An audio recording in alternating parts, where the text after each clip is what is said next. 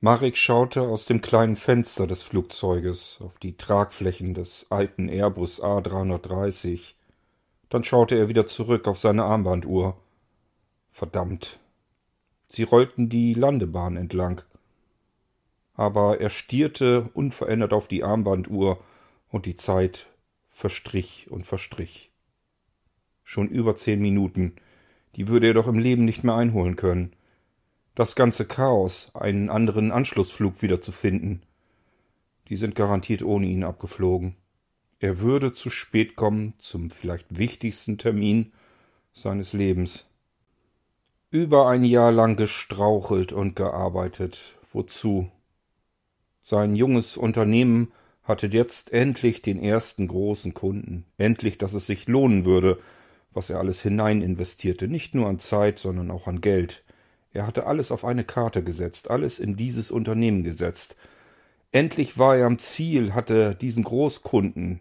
Der Auftrag war so gut wie sicher, meinte er.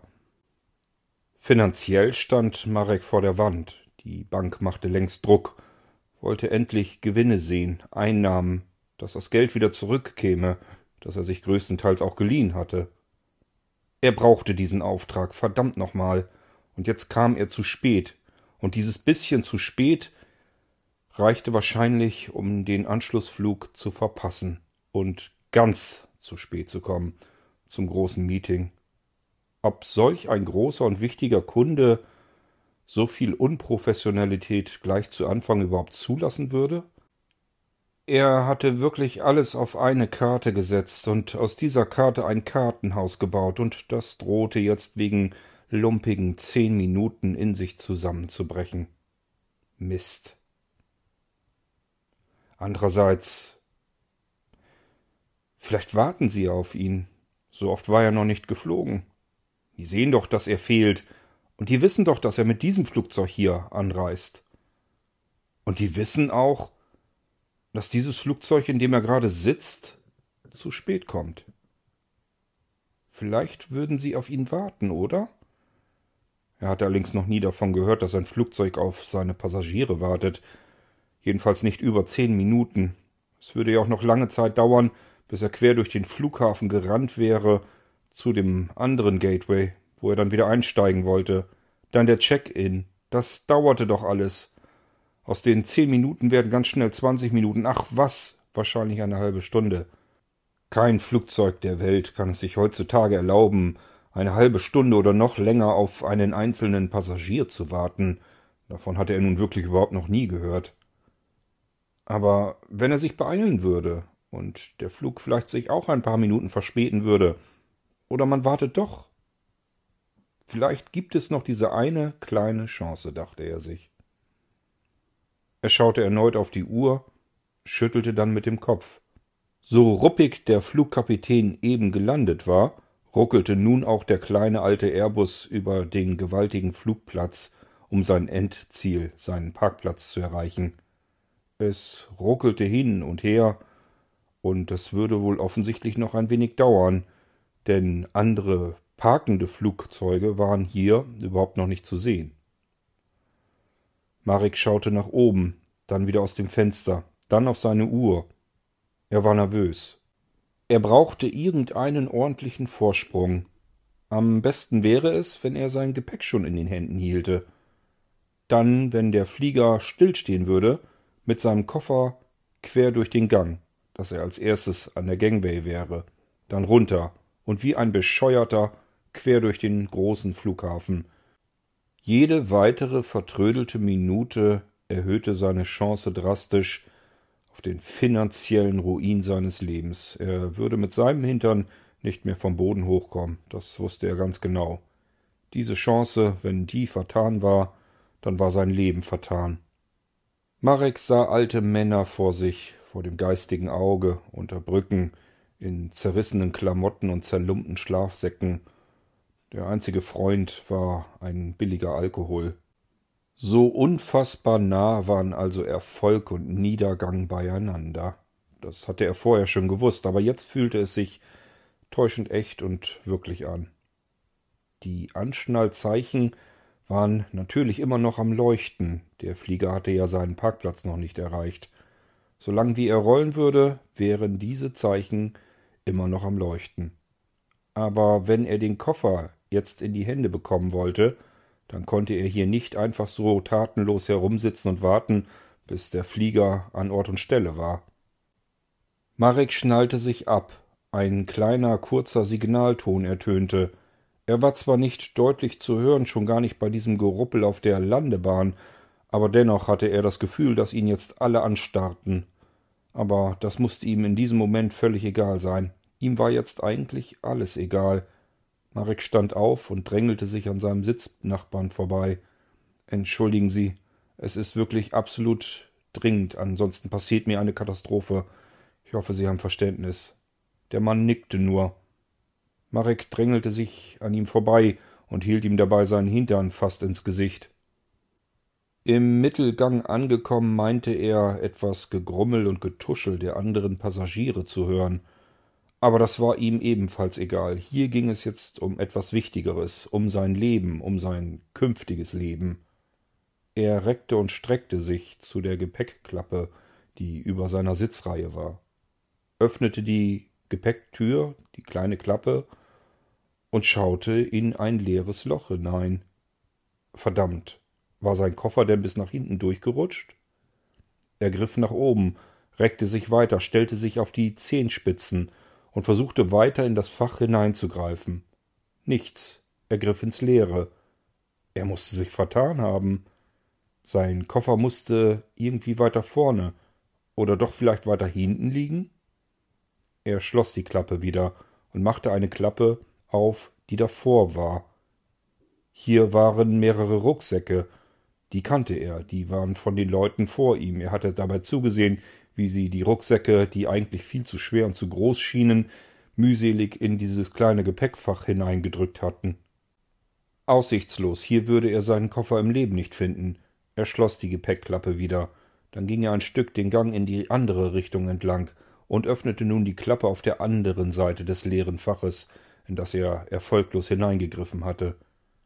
Doch hier waren auch andere Gepäckstücke von ganz anderen Mitreisenden, nicht sein Koffer, und der Koffer würde da auch im Leben nicht mehr mit hineinpassen. Dennoch griff er hinein, um zu schauen, ob vielleicht hinter dem Gepäck sein Koffer liegen könnte. Aber das konnte auch gar nicht sein. Das andere Gepäck war viel zu groß, da hätte kein Koffer mehr dahinter gepasst. Wo zum Geier war sein Koffer? Während Marek weiter im Mittelgang herumirrte, weitere Klappen öffnete, die Fächer dahinter prüfte, teilweise mit dem Arm da drin herumragte, dann die Klappen wieder schloss, rollte der kleine Airbus weiter seinem Parkplatz entgegen. Endlich kam dann das Flugzeug zum Stehen. Und kaum stand es, eilte auch schon eine Flugbegleiterin auf Marek mit zornigem Blick zu. Was um Himmels willen machen Sie hier? Sie haben unseren Anweisungen zu folgen. Das wird ein Nachspiel haben, was Sie hier veranstalten. Haben Sie eigentlich im geringsten eine Ahnung, wie schnell wir auf der Landebahn noch unterwegs sind und was passiert, wenn der Kapitän auf die Bremse treten muss? Dann machen Sie hier einen Flug, aber einen Abflug.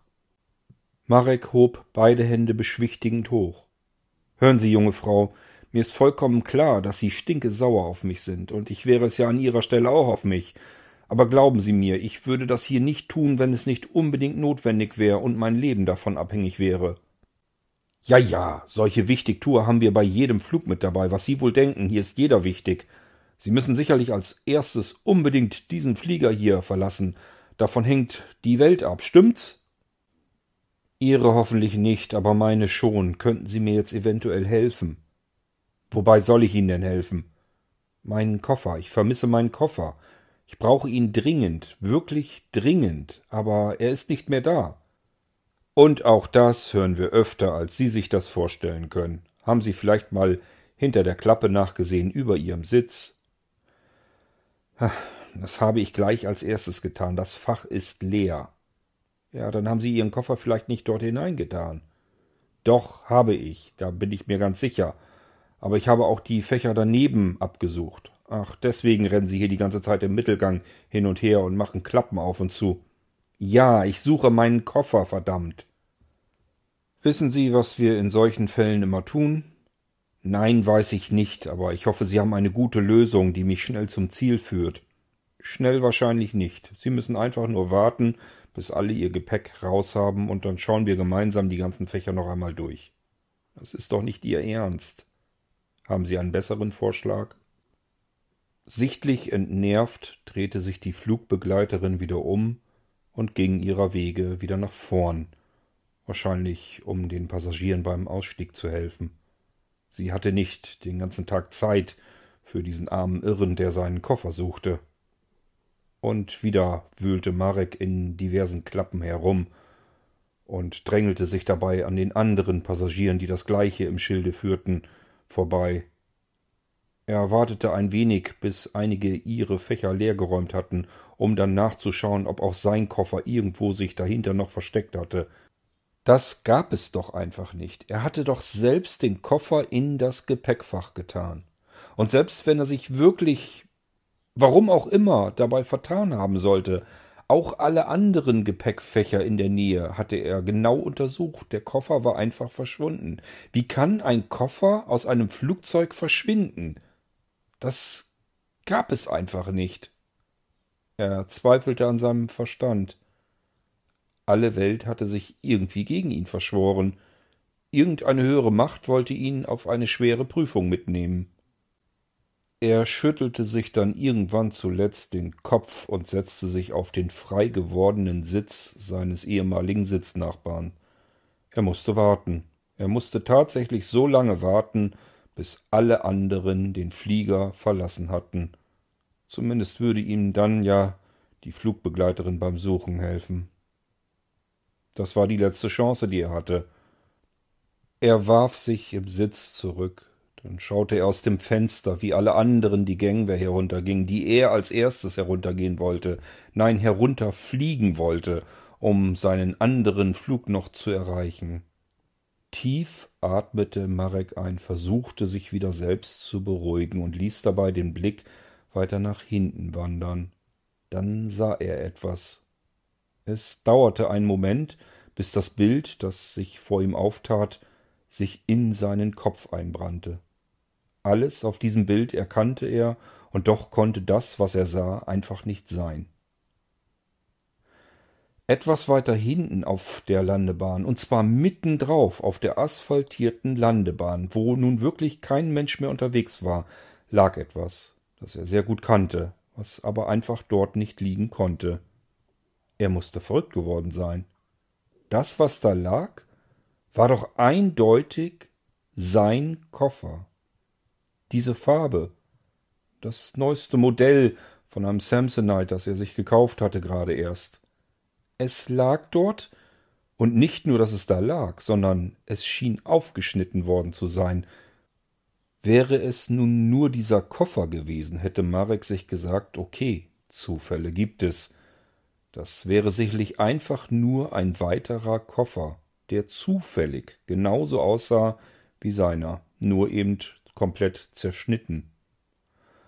Aber leider lag um diesen Koffer herum noch mehr, was er allzu gut kannte, nämlich das, was in dem Koffer drin war und was er selbst zuvor am frühen Morgen dort hineingepackt hatte, seine Anziehsachen und verschiedene andere Utensilien.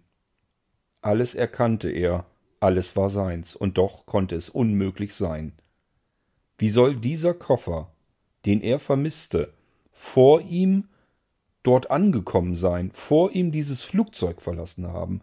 Wer soll ihn in der Zwischenzeit aufgeschnitten haben? Und warum? Dies alles konnte unmöglich eine Realität sein, jedenfalls keine Realität, die Marek kannte. Er zweifelte an seinem Verstand.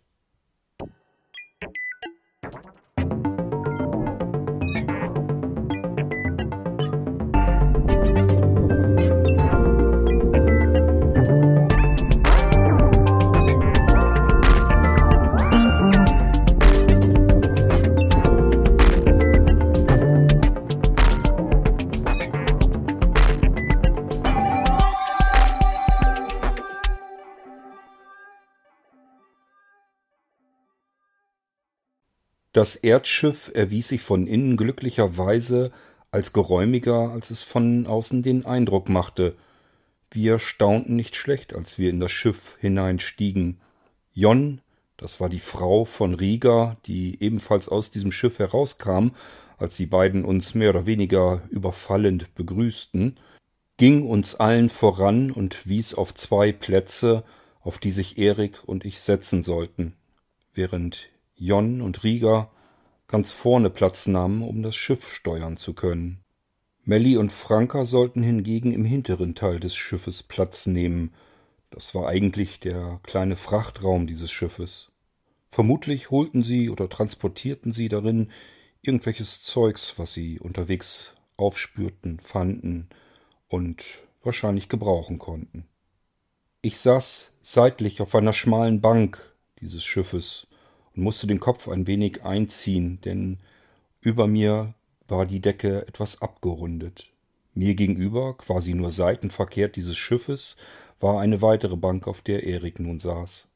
Ich schaute mir die vielen verschiedenen Bildschirme des kleinen Schiffes an, die an der Wand befestigt waren, und Schaltpulte, die munter vor sich hin blinkten oder irgendwelche Schriftzeichen von sich gaben. Dann schaute ich weiter nach rechts rüber in den Bereich, wo Melly und Franka saßen. Die beiden tuschelten. Wer weiß schon so ganz genau, was die beiden da jetzt gerade zu besprechen hatten. Man konnte sie nicht verstehen. Ich schaute dann wieder nach links rüber.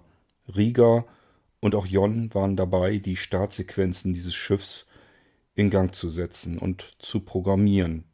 Dieses Schiff würde offensichtlich dann gleich unter dem Erdboden wieder verschwinden, dorthin, wo es zuvor herkam. Wir würden in der Erde versinken. Ich war gespannt, wie sich das anfühlte. Jon und Rieger warfen sich immer wieder für mich unverständliche Begriffe entgegen. Sie schienen dabei, diese Begriffe zu überprüfen, offensichtlich irgendwelche Parameter, die zum ordnungsgemäßen Start dieses Schiffes notwendig waren. Die beiden saßen auf zwei Sesseln, die wiederum in die Flugrichtung schauten, also nach vorne des Schiffes. Allerdings, warum das so nötig war, konnte sich mir überhaupt nicht erschließen, denn sie starrten einfach so wie wir gegen eine Wand, bestehend aus verschiedenen Bildschirmen. Ein Fenster gab es in diesem Schiff nicht. Nachdem Jon auf einer Schalltafel rechts neben sich verschiedene Eingaben erledigte, hörte man nun plötzlich ein lautes Brummen im hinteren Bereich des Schiffes. Gerne hätte ich gefragt, um was es dabei geht, was da jetzt so brummen würde, aber die beiden waren so in ihr Gespräch und in ihre Überprüfung vertieft, dass ich sie unmöglich jetzt stören wollte. Dann plötzlich hatte ich das Gefühl, als wenn das Schiff kippte mit der vorderen Seite weiter nach unten, während das Heck sozusagen an der Stelle blieb. Wir saßen in einer leichten Schräglage. Ohne großartig darüber nachzudenken, wie in einem Reflex krallte ich mich mit beiden Händen im Polster meiner Sitzbank, auf der ich saß, fest und sah dabei zu, wie Erik ungefähr das gleiche tat. Scheinbar rechneten wir allesamt damit, dass das ganze Schiff beim Eindringen in die Erdoberfläche dermaßen schüttelte und rüttelte, dass wir uns besser gut festhalten müssten. Dann plötzlich vernahm man vom vorderen Teil des Schiffes ein sehr unangenehmes, hochfrequentes Surren mit einem leichten Britzeln im Unterton. Dieses Surren und Britzeln wurde zunehmend lauter, von Sekunde zu Sekunde, es tat beinahe schon in den Ohren weh, und ich fragte mich in dem Moment, wie ich das die ganze Reise über aushalten sollte, und warum Rieger und Jon es offensichtlich gar nicht weiter störte. Hatten sie sich vielleicht an dieses unangenehme Geräusch schon längst gewöhnt? Ich schaute verzweifelt nach rechts rüber. Melly.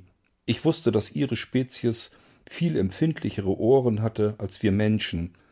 Ich wusste, dass sie viel mehr leiden musste und sah dabei zu, wie sie ihre beiden Ohren auch zuhielt, mit schmerzverzerrtem Gesicht. Ich überlegte, ob ich Rieger in dem Moment darauf aufmerksam machen sollte, dass Melly jetzt starke Schmerzen verspüren würde durch diese Geräuschkulisse, als es einen gewaltigen Ruck gab und man ein leichtes Vibrieren vernahm. Dann plötzlich waren alle Geräusche weg. Das Brummen im hinteren Teil dieses seltsamen Stromgenerators oder was auch immer da brummte, genauso wie das fürchterliche hochfrequente Surren und Britzeln. Man hörte quasi fast gar nichts mehr, nur noch ein ganz leichtes Rauschen. Das Vibrieren wurde ebenfalls immer leichter und leichter, bis es ganz verschwand. Steckten wir jetzt unterirdisch im Erdboden fest, ohne dass wir uns weiter bewegten? Oder waren wir unterwegs und es gab irgendeine Technologie, die uns dies nicht weiter spüren ließ? Ähm, Riga, stecken wir fest? Ist, ist alles in Ordnung? Riga hob die linke Hand hoch. Ich sah ihn von hinten. Ich schielte sozusagen auf seinen Rücken. Die erhobene Hand links über seiner Schulter sah ich. Ein Moment, Aid, ich bin gleich für dich da. Ich wartete. Es dauerte noch einen kleinen Moment, als Rieger dann beide Hände von den Schaltpulten vor sich hochnahm und dann sich mit seinem Sessel umdrehte in meine Richtung. Er schaute mir ins Gesicht. So, Aid, jetzt bin ich für dich da. Was wolltest du wissen?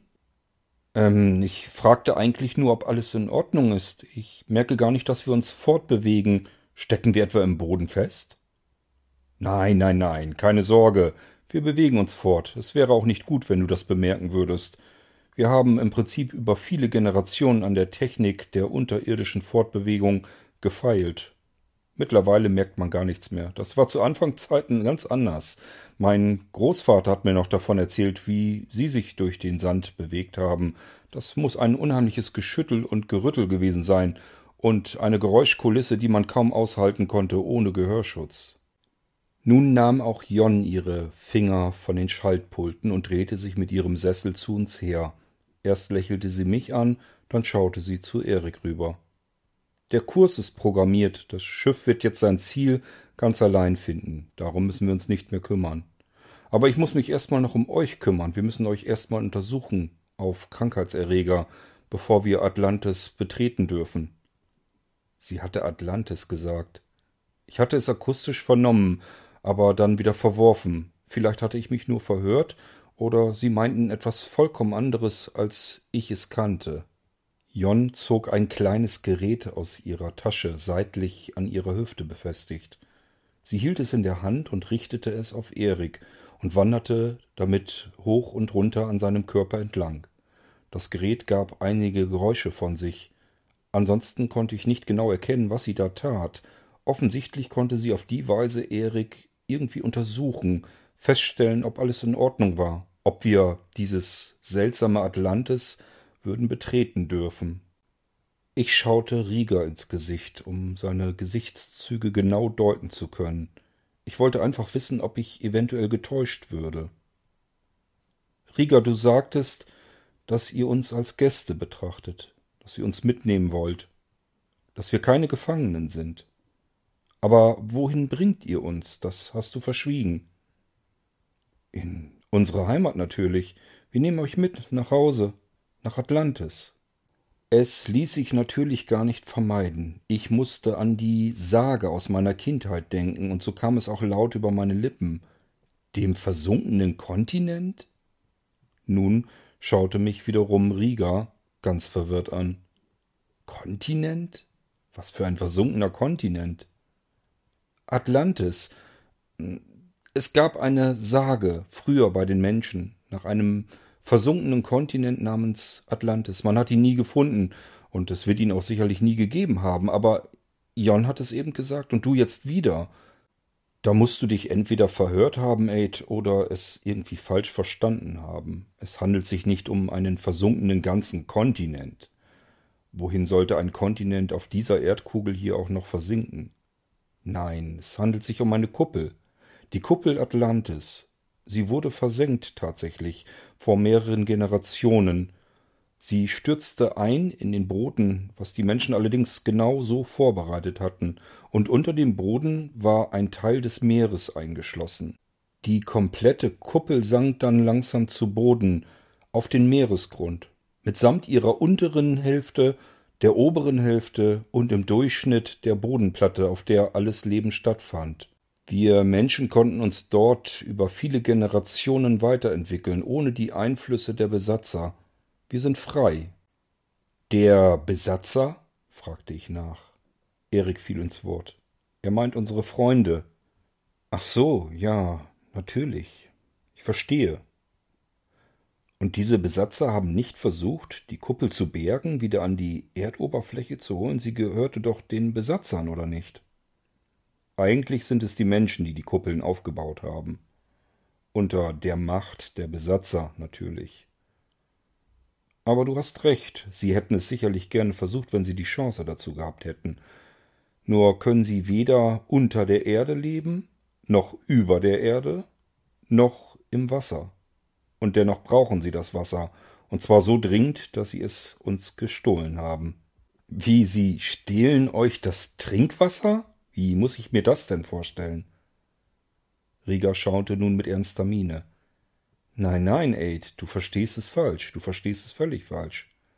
Sie stehlen nicht unser Trinkwasser. Sie stehlen alles Wasser. Alles Wasser auf diesem Planeten haben sie gestohlen, bis auf einige wenige Vorräte, an die sie noch nicht drangekommen sind.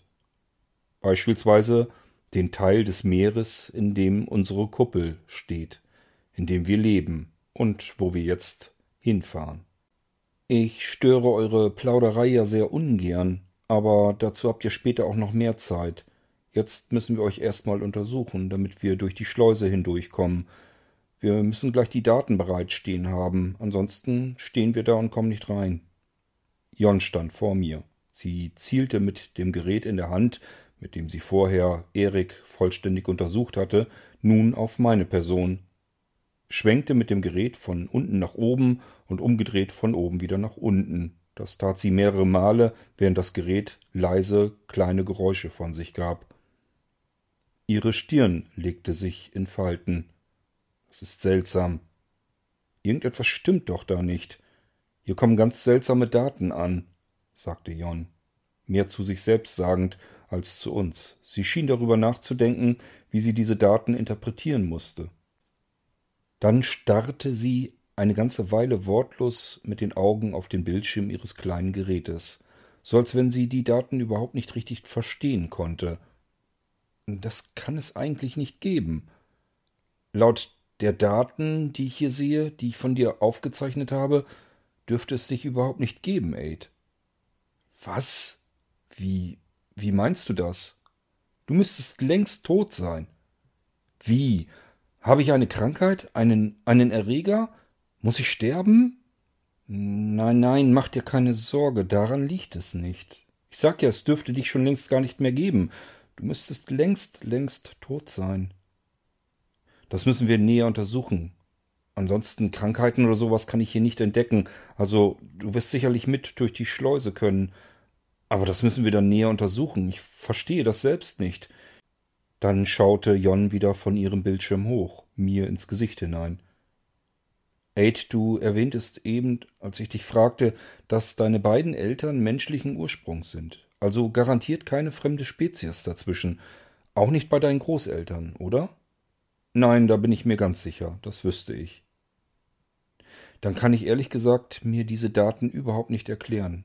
Das müssen unsere Spezialisten untersuchen. Ich kann das hier nicht, schon gar nicht jetzt vor Ort hier mit diesem kleinen mobilen Gerät. Hm, okay. Das können wir hier jetzt nicht herausfinden. Dieses Rätsel werden wir nicht lösen können. Dir wird wahrscheinlich, wenn wir in Atlantis sind, eine größere Untersuchung durch unsere Spezialisten nicht erspart bleiben, aber das muss geklärt werden. Ja, ich verstehe, sagte ich. In dem Moment, als Jon in den hinteren Teil des Schiffes ging um auch Melly und Franka zu untersuchen, machte es noch einmal einen gewaltigen Ruck quer durch das Schiff. In dem Moment musste ich mich wieder festhalten und auch Jon musste einen Schritt zur Seite machen und sich an der Seite festhalten. Oh, ich glaube, wir haben das Meer passiert, sagte Rieger und drehte sich dann wieder mit seinem Sessel zu seinen Pulten hin. Dann machte er wieder einige Eingaben und auf einmal zeigten die Bildschirme an, was vermutlich um uns herum, insbesondere vor unserem Schiff, zu sehen war. Für mich wirkte es so, als wenn ein gewaltiger Scheinwerfer, der von unserem Schiff ausging, in die Nacht hineinblendete. Nur eben nicht durch die Luft, Man konnte erahnen, dass es sich hierbei um Wasser handelte. Die Farbe war ein dunkles, blaues, gräuliches Etwas. Ab und zu schienen von der Seite einige Luftblasen emporzusteigen. Dann sah ich sogar, etwas weiter hinten im Lichtkegel, einige Lebewesen. Sie sahen aus wie gigantische große Quallen, wie ich sie aus meiner Kindheit an der See noch in Erinnerung hatte. Mir stand der Mund weit offen. Ich ging davon aus, dass es den anderen nicht anders ging, aber auf die konnte ich mich nun überhaupt nicht konzentrieren. Das ist ja unglaublich, kam es aus mir heraus. Wir sind im Wasser? Ich denke, auf der Erdkugel gibt es kein Wasser. Nun, Aid, das habe ich dir ja vorhin versucht zu erklären. Es gibt noch Wasser, unterirdisch, eingeschlossen, eingekapselt in der Erde. Und in diesem Teil des Meeres leben wir. Wir werden Atlantis gleich erreichen. Und was war das eben für ein Ruck? Der Ruck? Ach so, den nehmen wir schon gar nicht mehr wahr. Das passiert immer dann, wenn das Schiff den Erdboden verlässt, um in das Meer hineinzustoßen. Ich verstehe, sagte ich nur, obwohl ich in dem Moment eher das Gefühl hatte, als wenn ich überhaupt nichts mehr verstand. Dieses Schiff kann sich sowohl im Meer als auch unterirdisch im Erdboden fortbewegen? Das ist ja fantastisch, sagte nun Erik. Rieger drehte sich wieder mit dem Sessel zu uns her und beachtete die Bildschirme gar nicht mehr weiter. Ja, das kann dieses Schiff. Und außer diesen leichten Ruck merkst du den Unterschied gar nicht. Im Erdboden machen wir allerdings verständlicherweise keine Kameras an. Dort gibt es nichts zu sehen. Du würdest nur schwarze Bildschirme wahrnehmen. Das Licht von unseren Scheinwerfern kann ja nun schlecht den Sand durchdringen. Aber wie funktioniert das überhaupt? Wie kann man sich durch den Sand fortbewegen? Der Sand muss doch irgendwie vor dem Schiff wegbefördert werden. Wohin wird er denn befördert? Oder ich kann mir das alles gar nicht vorstellen. Wie funktioniert denn das? Erik schien also genau wie ich viele tausend Fragen zu haben, nur mit dem kleinen Unterschied, dass er eine Art Reihenfolge in seine Fragen hineinbringen konnte. Ich hingegen war die ganze Zeit schon am Hin und Herrudern in meinem Gehirn, mit welcher Frage ich anfangen sollte. Von daher war ich ihm nicht böse, dass er damit begann, wie man sich durch den Erdboden bewegen konnte mit diesen Schiffen. Den ganz exakten, detaillierten technischen Ablauf solltest du vielleicht besser unsere Ingenieure in Atlantis noch einmal fragen. Aber so viel kann ich dir auch schon erklären. Der Sand vor der Kapsel vor unserem Schiff wird so extrem erhitzt, dass er schmilzt. Dabei wird er auch komprimiert und in flüssiger Form durch Ansaugdüsen an dem Schiff vorbei transportiert. Und hinter dem Schiff verbleibt er dann. Teilweise in Glasfäden. Das sind die Spuren, die wir überall gesehen haben, sagte ich zu Erik rüberschauend. Was habt ihr gesehen? fragte Rieger. Na ja, seit wir die Kuppel von Rhythm City verlassen haben, seit wir draußen sind, beobachten wir diese seltsamen Glasspuren überall. Sie sind in der Wüste und auch unterirdisch bei diesem großen Schiff, bei dem wir waren, wo ihr uns dann gefunden habt. Eigentlich hinterlassen unsere Schiffe immer nur einen sehr dünnen Glasfaden. Aber ganz klar, im Laufe der Zeiten und unsere Schiffstechnologie gibt es schon über mehrere menschliche Generationen hinweg. Naja, im Laufe dieser Zeiten entstehen eben immer mehr. Sie verschwinden ja nicht einfach, sie lösen sich nicht auf. Und insofern kann das schon gut sein, dass ihr überall unsere Spuren entdeckt habt. Allerdings sind nur wir hier draußen unterwegs. Normalerweise stört sich daran niemand. Außer vielleicht den Kristallasseln. Jon stand jetzt wieder bei uns in der Nähe. Kristallasseln? Was sind das? fragte ich. Hm, wie soll ich dir erklären? Sie sind unterirdisch lebend, im Sand, der Wüste. Sie vertragen die Hitze ganz gut und können jedes bisschen Wasser in ihrem Körper speichern. Teilweise ernähren sie sich von diesen Rückständen, von dem Glas, diesen Spuren, die unsere Schiffe hinterlassen. Keine Ahnung, was sie da an Nährstoffen herausziehen können. Das haben wir bis heute noch nicht ergründen können. Sind sie gefährlich für Menschen? Ja, das können sie in der Tat sein. Sie sind immer auf der Suche nach etwas Essbarem, etwas, was sie verwerten können. Und das Eiweiß, das in menschlichen Körper ist, können sie sehr gut gebrauchen, um ihren Nachwuchs damit heranzuziehen. Also es ist sicherlich nicht vorteilhaft, wenn man diesen Kristallasseln begegnet.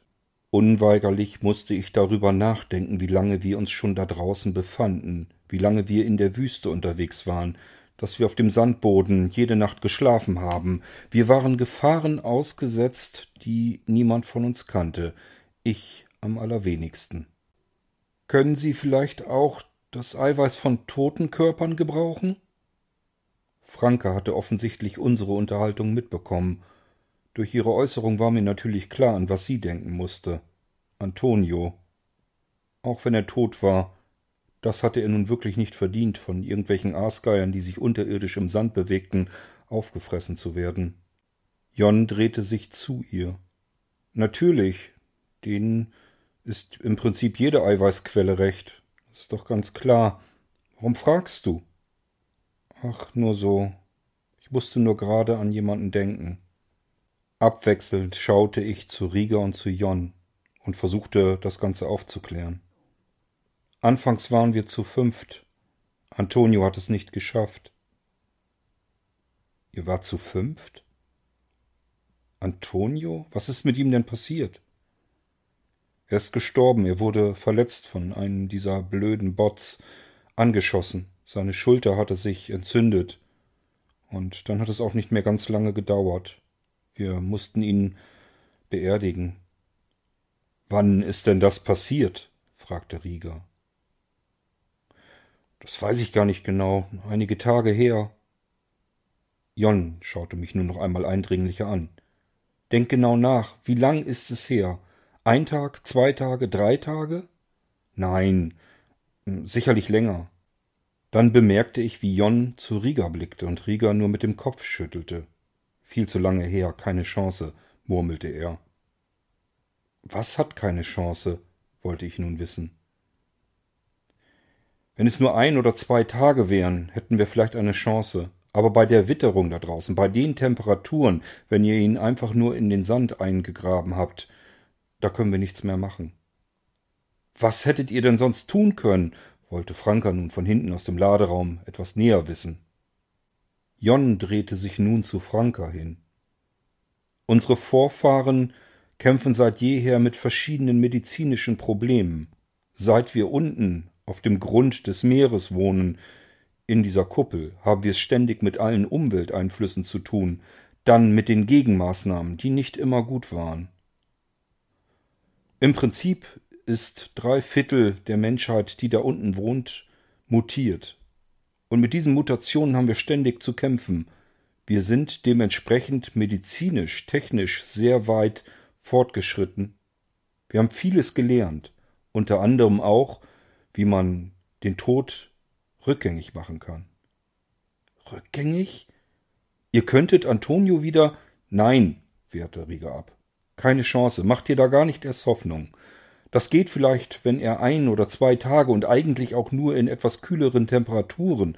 Da draußen bei diesen Witterungsverhältnissen, das kann gar nicht funktionieren. Der Zellverfall ist viel zu weit fortgeschritten. Die Zellen sind alle längst zerstört. Da ist nichts mehr, was man reparieren könnte. Und was wäre bei dem Gegenteil? fragte Erik nun in die Runde. Und Rieger schaute ihn an, verständnislos. Was meinst du denn mit dem Gegenteil? Na, wenn der tote Körper nicht bei diesen warmen Temperaturen, bei dieser Witterung gelagert wird, sondern im Gegenteil, sogar bei eher unterkühlten Temperaturen, vielleicht sogar im Minusbereich oder zumindest im einstelligen Plusbereich. Was wäre dann? Könnte man dann auch den Tod rückgängig machen und wie lang würde es dann noch gehen? Ich verstehe ehrlich gesagt nicht so ganz, was diese Diskussion überhaupt soll. Solche Temperaturen gibt es auf dem gesamten Planeten nirgendwo weder im einstelligen Bereich und schon gar nicht im Minusbereich. Warum also überhaupt die Frage, warum die Überlegung? Ich versuchte nun, das Rätsel aufzuklären. Rieger, bevor wir Rhythm City, unsere Kuppel, verlassen wollten, hatte Erik sich darum gekümmert, dass wir mit einem ordentlichen Arsenal an Vorräten möglichst lange da draußen überleben konnten, bevor wir uns neu orientieren konnten, wie wir weiterleben würden. Er hatte uns eine Art unterirdischen Kühlschrank gebaut. Selbst die Luke auf der Oberfläche war so gut gedämmt, dass das Ganze wirklich gut funktioniert hat. Das Kühlaggregat hat seine Energieversorgung von oben, oberirdisch bekommen, über die Sonnenstrahlen. Interessant. Was konnte dieser Kühlschrank denn für Temperaturen da unten in der Erde halten? Nun, wir mussten einige Male runter. Das Problem war, dass das Kühlaggregat kaputt war und sich der Boden, also unser Kühlschrank da drin, relativ schnell erhitzte. Also war er kaputt, dann reden wir doch über etwas, was euch überhaupt keinen Vorteil bringt. Doch, doch, es waren ja Minustemperaturen zuerst, und selbst als wir unseren Stützpunkt, also unsere Vorratskammer sozusagen verlassen haben, waren darin immer noch Minustemperaturen, wenn auch nur minus zwei Grad zuletzt. Aber die Temperatur ging ja nicht so rapide schnell nach oben. Ich vermute mal, dass es vielleicht noch ein oder zwei Tage gehalten hat, bevor das Ganze in die Plustemperaturen ging. Ja und? Was bringt uns das jetzt weiter? wollte Rieger wissen. Dort unten befindet sich der Körper von Antonio. Wir haben ihn in den Vorratsraum eingelagert. Wir wollten nicht, dass er oberirdisch im Sand aufgegraben wird von irgendwelchen Wildhunden oder welches Ungeziefer auch immer. Ach so. Das sieht natürlich schon ganz anders aus, grübelte Rieger nun nach. Dann schaute er zu Jon rüber. Was meinst du? Ich denke, wir sollten es probieren. Es klingt zumindest nach einer Chance. Wirklich? Meint ihr wirklich, dass wir Antonio zurückholen könnten? Franka, bitte, jetzt sei nicht euphorisch. Die Chancen stehen nicht gut, aber wir sollten es zumindest versuchen, denn verlieren können wir auch nichts. Aid, Hast du ungefähr eine Ahnung, wo sich dieser ominöse Kühlschrank befindet? Wir müssen ihn irgendwie da draußen in der Wüste ja finden können. Ist irgendetwas drumherum gewesen, was du beschreiben kannst? Also auf unserem Weg quer durch die Wüste haben wir sicherlich mehrfach die Richtung geändert. Das hilft uns also nicht viel weiter. Aber der Kühlschrank befindet sich immer noch in der Nähe von Rhythm City. Ganz weit waren wir ja nicht gekommen. Es gibt einen Wald dort in der Nähe. Und am Waldesrand, da hat Aid genau diesen Raum unterirdisch gebaut. Den Wald kennen wir, sagte Rieger. Dann müsste sich das eigentlich sehr leicht finden lassen. Am besten liefern wir euch erst einmal in Atlantis ab, so dass ihr euch dort einquartieren könnt, und währenddessen machen wir uns erneut auf die Suche nach Antonio. Oh, bitte, bitte, könnt ihr mich mitnehmen? fragte Franka. Franka, nein, das macht überhaupt keinen Sinn. Du wärst uns ehrlich gesagt nur im Wege. Wir werden ein Spezialistenteam mitnehmen müssen, denn wir müssen schon vor Ort damit beginnen, Antonio zurückzuholen. Wir müssen sofort die medizinischen Maßnahmen einleiten, damit sich seine Zellen regenerieren, damit sie neu aufgebaut und repariert werden können. Wir müssen einfach hoffen, dass noch genug Materie da ist, die gesund ist, so dass wir wirklich etwas reparieren können. Du würdest nicht nur im Wege herumstehen, führte jetzt Jon das Gespräch fort, sondern du wärst auch ein unkalkulierbares Risiko für Antonio. Das willst du doch nicht. Nein, natürlich nicht, aber wir müssen dich erst intensiver medizinisch untersuchen. Wir wissen nicht, ob es nicht doch noch irgendwelche Erreger gibt, die du mit dir herumschleppst, allein schon dadurch, dass ihr tagelang da draußen wart. Das medizinische Team würde dich niemals im Schiff mitdulden, sie würden dich nicht mitnehmen. Da könntest du noch so viel betteln, und es sollte auch nicht in deinem Interesse sein. Du willst doch Antonio offensichtlich zurückhaben. Ja, natürlich, ich wünsche mir nichts mehr. Siehst du? Dann überlasse es uns. Wir haben vielleicht eine Möglichkeit dafür. Ich sah, wie über Frankas Wangen einige Tränen kullerten. Bist du jetzt traurig, dass du nicht mit kannst? Ach Quatsch, ich freue mich nur so. Vielleicht sehe ich Antonio wieder. Vielleicht bekommen wir ihn wieder. Ist das nicht toll? Ja, das ist toll, sagte ich nur. Verehrte Damen und Herren, sagte Rieger jetzt sehr förmlich, darf ich vorstellen? Atlantis City. In noch weiterer Entfernung konnten wir sie sehen, vor uns auf den Bildschirmen. Die Kuppel von Atlantis. Unzählige Lichter strahlten von ihr aus, teilweise bewegten sich diese Lichter und fanden ihr Ziel quer durch das graublaue Wasser über die Bildschirme in unsere ungläubigen Augen.